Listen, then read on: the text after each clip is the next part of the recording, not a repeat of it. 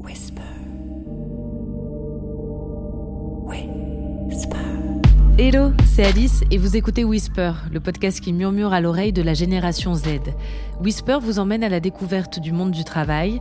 On y parle de la réalité du terrain, de RSE ou encore d'innovation secteur. S'il y a bien un domaine dans lequel on se sent tous concernés, c'est celui de la santé. La crise sanitaire que nous traversons ne peut que renforcer cette affirmation. Parce que la santé, c'est ce qu'on a de plus précieux et en même temps de plus fragile. Aujourd'hui, l'intelligence artificielle transforme le secteur. Les progrès sont constants pour aider les soignants, améliorer les diagnostics ou pour le suivi des malades grâce à la data et au numérique. Comment l'IA révolutionne le monde médical? Doit-on se méfier de ces avancées? Pour répondre à ces questions, j'ai mis le cap sur le Boston Consulting Group, ou BCG, cabinet international de conseil en stratégie, notamment auprès d'acteurs de la santé. J'ai d'abord rendez-vous avec Thomas. Entré au BCG en 2012, il est aujourd'hui partenaire et travaille essentiellement sur des projets dans le secteur de la santé, aussi bien auprès de l'industrie pharmaceutique que d'autorités de santé en France et à l'international. Bonjour Thomas. Bonjour Alice. Thomas, comment as-tu vu le secteur euh, médical évoluer ces euh, dernières années? Quelles ont été pour toi les transformations majeures? C'est un secteur qui évolue euh, extrêmement rapidement. Je pense qu'à la base de tout, il y a toujours l'innovation scientifique en fait dans ce secteur-là. On a des diagnostics qui vont être plus performants, on a des médicaments qui vont être plus performants, on va avoir des nouvelles manières d'accompagner d'accompagner les patients parce qu'on a plus de données et donc du coup on sait ce qui est efficace ou pas. Et c'est toujours porté par d'innovations technologiques. Euh, je pense que l'exemple du Covid est un très bon exemple. Tout le monde a découvert ce, que, ce qu'était l'ARN messager de manière assez, euh, assez récente. Euh, mais il y a d'autres choses qui arrivent, il y a d'autres choses qui vont continuer à arriver, la thérapie génique, et surtout de plus en plus de données qu'on peut qu'on génère à travers les dossiers médicaux électroniques, à travers les essais cliniques, à travers le séquençage génétique. Et donc lorsqu'on fait en fait le croisement de cette innovation vraiment scientifique, cette innovation médicale qui fait qu'on comprend mieux le corps humain, on comprend mieux les maladies, euh, cette innovation technologique de on sait faire des choses qu'on ne savait pas faire avant avec des nouvelles plateformes, et cette innovation en fait euh, liée euh, à la donnée, je pense qu'on est vraiment aux prémices d'un nouveau monde presque pour le secteur médical. Aujourd'hui, les applications de l'IA dans le domaine de la santé sont très vastes. Quelles sont pour toi les avancées les plus importantes ou les plus prometteuses? L'intelligence artificielle, ça a un impact sur quasi toute la chaîne de valeur. Ça peut impacter à la fois la manière dont on va découvrir de nouvelles molécules, la manière dont on va développer ces molécules-là, jusque euh, vraiment la relation de soins qu'un professionnel de santé va avoir avec son patient. Donc euh, tout ce qui se passe sur cette chaîne-là, en fait, hein, euh, va, va être impacté. Après, entre ce qui est important aujourd'hui et ce qui est prometteur, c'est pas exactement la même chose. Et ce qui marche aujourd'hui, ce qui matérialise le plus de valeur, c'est tout ce qui va toucher en fait à une augmentation de la productivité. Par exemple, aujourd'hui, on fabrique les médicaments dans, euh, dans, des usines, sur des machines qui vont avoir tendance à tomber en panne. Et eh ben, l'intelligence artificielle permet de faire, par exemple, de la maintenance prédictive. Avec des capteurs, on va se dire, bon, bah, euh, je sais que lorsque j'ai tel et tel signal sur ces capteurs-là, c'est que j'ai 70% de chance d'avoir une panne dans les deux semaines. Ça marche aussi sur le développement euh, des, patients. Il y a quelque chose qui est très compliqué lorsqu'on fait du développement de médicaments. Euh, il faut qu'on puisse recruter les bons patients, essayer de prédire ceux qui vont avoir la bonne réponse, parce que euh, on a tous un terrain qui fait que des fois on répond plus ou moins bien au traitement. L'intelligence artificielle peut permettre de faire ça et de développer du coup des médicaments qui vont arriver plus vite sur le marché et donc qui vont permettre d'avoir plus de chances aussi, euh, plus de s'en sortir pour les patients qui vont avoir ce type de maladie. Et donc ça, aujourd'hui, c'est quelque chose qui marche très bien et on voit de plus en plus d'acteurs s'en saisir. Ce qui est plus prometteur, je pense, c'est d'amener l'intelligence artificielle de ces situations de productivité vers des situations où elles vont même aider en fait à l'innovation. Ce qui est quelque chose de beaucoup plus compliqué. On a beaucoup, plus, beaucoup parlé par exemple de euh, DeepMind et de Google. Donc DeepMind, c'est une intelligence artificielle qui vise à prédire en fait la forme que vont prendre les protéines à partir en fait du, euh, code génétique. C'est un problème qui est extrêmement compliqué euh, parce que le nombre de molécules qui est mis en jeu est en fait énorme. Et aujourd'hui, on n'a pas d'algorithme qui sait le faire de manière, de manière très simple.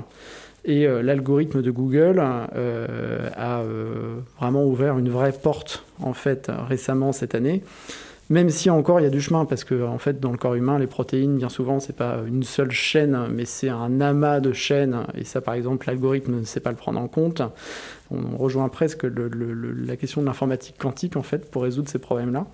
Euh, mais c'est là où il va y avoir énormément de potentiel euh, dans les décennies à venir, parce que euh, si on craque cette partie-là du vivant, on va souffrir un, nouveau champ d'accès en fait hein, euh, à, des, nouveaux traitements. Et c'est là qu'il y aura, je pense, vraiment des différences, enfin un impact qui est difficile à imaginer aujourd'hui en termes de ce que sera la médecine de demain. L'IA et la santé, ce n'est pas seulement donc des applications techniques, c'est aussi un bouleversement de la relation de soins. Est-ce qu'il n'y a pas un risque de voir la santé se déshumaniser avec tous ces progrès? Est-ce qu'il va encore y avoir de la place euh, pour l'empathie dans la santé de demain? Alors moi je pense que oui. Je pense que l'intelligence artificielle toute seule, en fait, ça n'a euh, aucune valeur. Et comme dans euh, toute finalement transformation digitale où on a plein de données, ce qui compte, c'est pas tellement est-ce qu'on a les bons algorithmes et les bonnes données. Alors c'est évidemment important et on peut rien faire sans ça. Mais en fait, l'immense majorité de, la valeur est dans la transformation humaine que vous faites derrière. Et les algorithmes aujourd'hui, par exemple, ils sont très performants sur des sujets particuliers. Je veux par exemple, les, questions de reconnaissance d'image. Vous avez des très bons algorithmes qui sont en mesure d'interpréter, de faire moins d'erreurs que des humains, par exemple, euh, sur de la lecture d'IRM ou de scanner ou ce genre de choses. Euh, donc les algorithmes sont très très bons là-dessus. Mais par contre, ils ne sont pas du tout bons pour amener les sujets euh, auprès du patient ou pour appréhender le patient en fait dans sa globalité. Ils vont être très bons sur cette tâche-là, mais après sur est-ce que je dois euh, du coup euh, pousser tel ou tel médicament parce que ce patient a telle et telle comorbidité ou il prend d'autres traitements ou il est dans cette situation personnelle qui fait que ça un algorithme aujourd'hui ne sait pas très bien le faire. et on peut même se poser par ailleurs la question de l'acceptabilité. Si l'algorithme vous disait, vous, bon, bah, il faut que vous, preniez ça, je ne suis pas sûr que vous l'acceptiez. Donc je pense qu'en fait, hein, ça va être très utile pour euh, aider les médecins à prendre euh, les bonnes décisions. Et ça va amener du coup aussi les médecins à se recentrer sur le vrai cœur de leur travail, je pense, euh, qui est en fait comment j'accompagne mon, patient, comment je le considère dans sa globalité, et compte tenu de ce que me dit l'algorithme, mais d'autres choses, bah, comment je l'aide en fait au mieux. Aujourd'hui, on traverse une crise sanitaire sans précédent. Ça interroge euh, forcément. Est-ce que certains aspects de cette crise auraient pu être euh, mieux gérés, d'après toi, euh, grâce à l'IA Je ne sais pas si on aurait pu mieux faire. La crainte que j'ai, c'est que, en fait, les domaines où ont été testés l'intelligence artificielle, parfois de façon rapide pendant cette crise-là, en fait, diminuent un petit peu l'acceptabilité par les populations et par les patients de ces nouvelles technologies. Je vais prendre un exemple dont on a beaucoup parlé, qui est euh, l'hydroxychloroquine. Euh, il y avait eu, si vous vous souvenez, il y, a, euh, il y a six mois, une publication dans The Lancet qui montrait, soi-disant, que l'hydroxychloroquine augmentait la mortalité. Et ça avait été fait sur la base d'un certain nombre de données de vie réelle qui avaient été collectées dans énormément de pays. Et il se trouve que, bah, en fait, ils ont refait leurs calculs, ils ont constaté qu'il y avait des biais dans les données, et que euh, ben, les données ne montraient pas euh, de manière très claire qu'il y avait une surmortalité à cause de l'hydroxychloroquine. Et donc l'article avait dû être rétracté euh, du Lancet. Et c'est un argument que les promoteurs de l'hydroxychloroquine continuent d'utiliser aujourd'hui en disant qu'il y a eu eh un complot, etc. On sait aujourd'hui qu'effectivement, de toute façon, l'hydroxychloroquine n'est pas le traitement qui fonctionne contre le Covid. Mais je pense que cet épisode-là est assez intéressant de se dire on avait une potentiellement application de l'intelligence artificielle qui était euh, cette utilisation des données réelles pour démontrer l'efficacité ou non d'un traitement. Ça a été fait trop vite, les données étaient, euh, étaient pas bonnes. Ça, je pense, un petit peu potentiellement décrédibilisé cette approche auprès, euh, auprès des régulateurs. Le fait est que, par, contre, cette approche, donc ça s'appelle le Real World Evidence en anglais, donc je génère des statistiques clinique sur la base de ce qui se passe vraiment dans le, monde réel.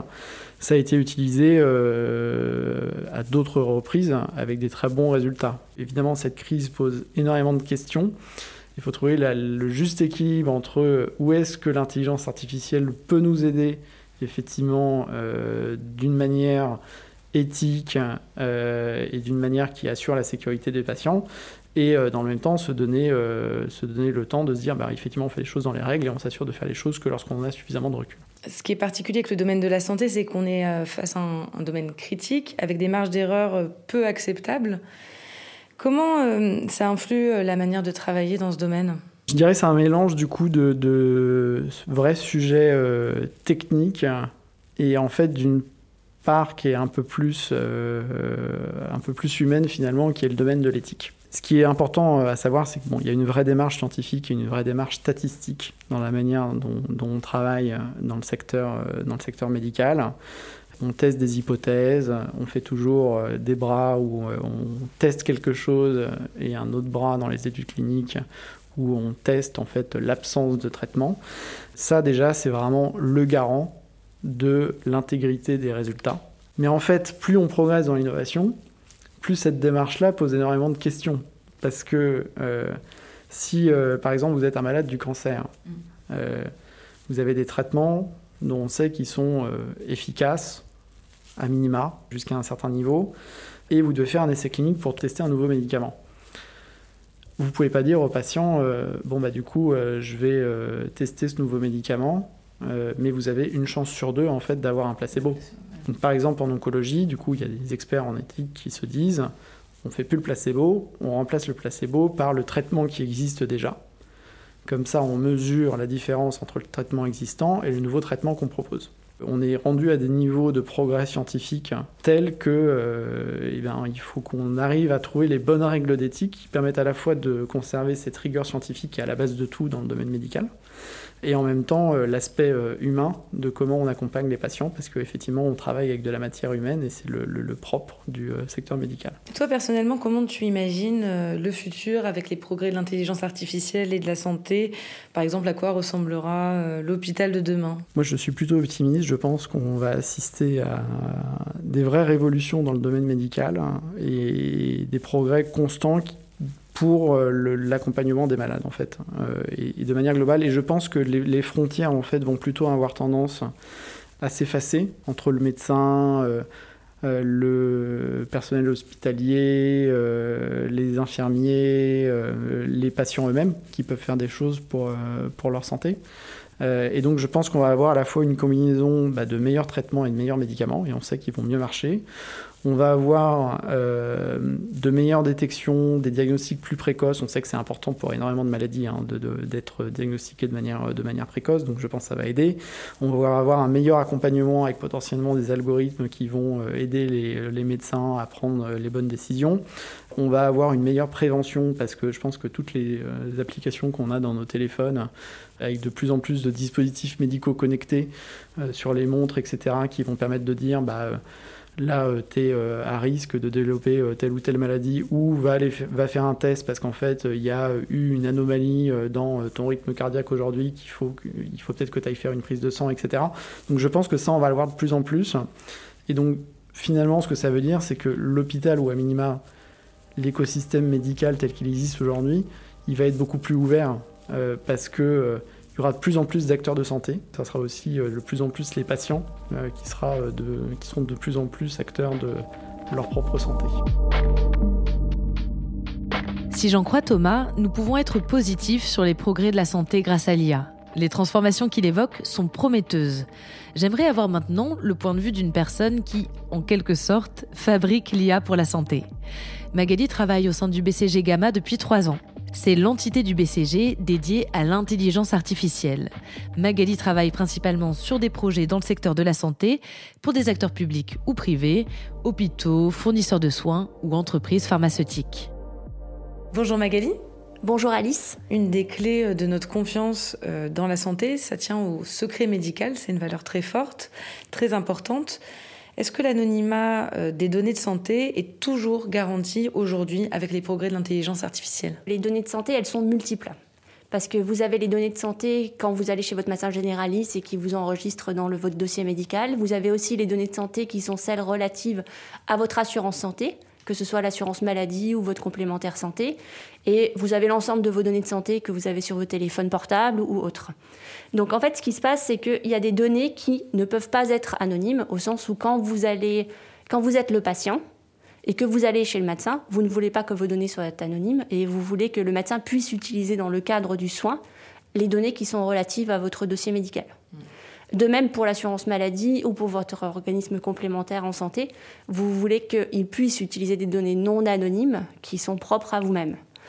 Après, quand on rentre dans le domaine de l'utilisation des données de santé par d'autres acteurs, c'est là que la question de l'anonymat se pose. Donc, euh, déjà en France, c'est très, très, et en Europe, c'est très régulé au sens où personne n'a le droit d'utiliser des données médicales dans des cadres, euh, à des fins commerciales.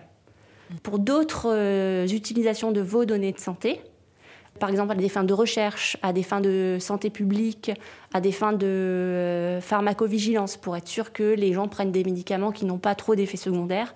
On peut dans ce cas-là utiliser vos données de santé, mais de façon soit anonymisée, soit pseudonymisée. Donc la différence, c'est qu'une donnée anonyme ne permet jamais de remonter à vous, de quelque façon que ce soit.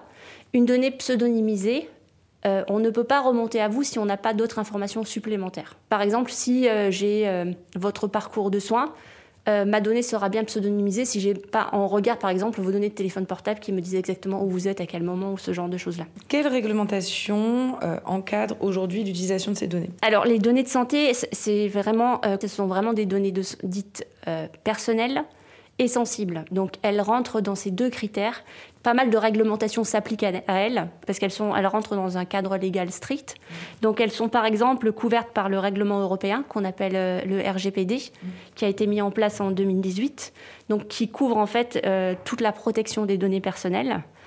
Elles rentrent aussi euh, dans tout ce qui est la loi informatique et liberté, euh, euh, la CNIL qu'on connaît bien, avec des articles, l'article 8 et le chapitre 9 notamment. Elle rentre aussi dans les dispositions sur le secret médical, dont vous avez déjà parlé, et pas mal de choses relatives aussi au référentiel de sécurité, au fait que vous avez interdiction de procéder à une cession, une exploitation commerciale des données dont on a parlé. Un peu plus récemment aussi sur la loi euh, de modernisation de notre système de santé en 2016, qui permet en fait de donner accès à des fins de recherche et à des fins d'utilité publique à certaines euh, données de santé qui sont euh, pseudonymisées. Sur ces dernières années, quelles sont les techniques de l'intelligence artificielle appliquées à la santé qui sont les plus remarquables d'après toi? La santé étant euh, un domaine très vaste, il y a déjà tout ce qui est la santé au sens de l'aide au diagnostic, ce dont Thomas a déjà parlé. Par exemple, le fait toutes les techniques relatives à la labellisation d'images pour arriver à lire de façon plus automatisée un IRM ou un... Vous voyez, en fait, ce qui se passe, c'est que vous pouvez avoir un médecin qui est très très bon pour déterminer euh, un diagnostic à l'aide de tel type d'image. Mais en moyenne, sur l'ensemble des médecins que vous avez en France, peut-être que la moyenne sera bien moins performante que le médecin qui est très très spécialisé dans ce domaine. Donc ce que là, l'intelligence artificielle apporte, c'est de transférer en fait la connaissance de ce médecin très spécialisé sur la lecture d'autres images qui seraient produites ailleurs. Et c'est des choses qu'on retrouve dans, la détection du cancer du sein, euh, dans la détection d'autres pathologies à l'aide d'images, où là, l'intelligence artificielle est très très performante. Euh, je pense que l'IA a vraiment son rôle à jouer aussi dans tout ce qui est prévention. Euh, Thomas en a déjà parlé aussi avec l'utilisation des données en vie réelle, mais faire en sorte en fait qu'on améliore le suivi du patient en développant par exemple des algorithmes, c'est ce qui se fait, euh, qui commence à se faire aujourd'hui, pour dire attention, ce patient-là, vu ses conditions, vu euh, son rythme cardiaque, etc., euh, qui a été mesuré, a une probabilité non négligeable dans les 15 premiers jours de faire un, arrêt cardiaque. Donc il devrait aller procéder à un, soin. Donc vous avez des startups qui se sont montées et qui, par exemple, qui arrivent à déterminer des des marqueurs précoces à l'aide des électrocardiogrammes d'insuffisance cardiaque à venir ou d'événements euh, sévères.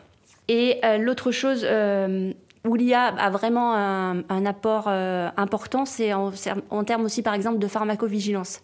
Donc, imaginez par exemple les données de l'assurance maladie. Vous avez des terras et des terras de données, mais vous, vous cherchez, vous cherchez pas nécessairement, mais vous surveillez euh, l'apparition de, euh, de contre-indications ou d'événements euh, très graves à la prise de certains médicaments. C'est des événements qui n'ont pas nécessairement été mesurés pendant les essais cliniques parce que c'est des signaux très très faibles, mais c'est des choses où l'IA a vraiment un apport au sens où elle peut aider à détecter les signaux très faibles et qui se révéleraient être en fait des problèmes euh, dans certains médicaments. Et euh, bon, aujourd'hui, on est donc en plein dans l'épidémie de, de Covid-19, donc ça, ça, pose évidemment des questions autour de l'intelligence artificielle. Euh, quels systèmes d'IA peuvent être utilisés en ce moment pour seconder les soignants dans l'exercice de leur travail? Donc certaines applications se sont développées pendant le Covid et très rapidement pour arriver par exemple à aider les soignants à détecter les patients qui allaient s'aggraver. Je pense par exemple à l'algorithme qui est en ce moment en cours d'utilisation à, Gustave Roussy, si je ne me trompe pas, sur la détection des patients Covid avec une forte probabilité de se dégrader.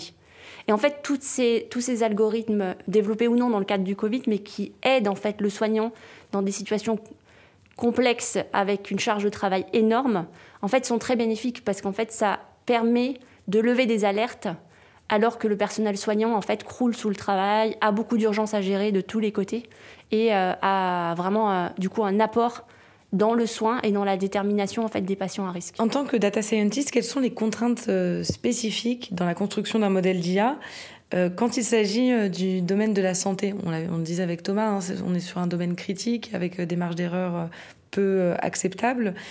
Est-ce que ça veut dire qu'il y a plus de contrôle, toi, dans ton travail, ou peut-être plus de difficultés pour obtenir certaines données? Oui, il y, a, beaucoup de contraintes, et c'est une bonne chose. Donc déjà, il y a toute la contrainte que euh, vos algorithmes ne peuvent pas être des boîtes noires. Un algorithme, pour avoir une valeur, il faut qu'il soit utilisé. Donc là, les, utilisateurs sont les médecins. Donc il faut déjà qu'il y ait une acceptation et une compréhension de ce qui fait que l'algorithme donne ce type de résultat. Donc il faut que l'algorithme soit explicable. Expliquer pourquoi ce sont tel type de résultats que vous avez sur tel type de patient. Donc l'explicabilité est clé et la co-construction avec l'équipe médicale est, euh, est un des critères les plus importants pour arriver à construire l'algorithme de façon intelligente et avec une adhésion forte de la communauté médicale. Les autres points qui ont été aussi mentionnés dans un autre cadre par, euh, euh, par Thomas sont tout ce qui est éthique et contrôle des biais.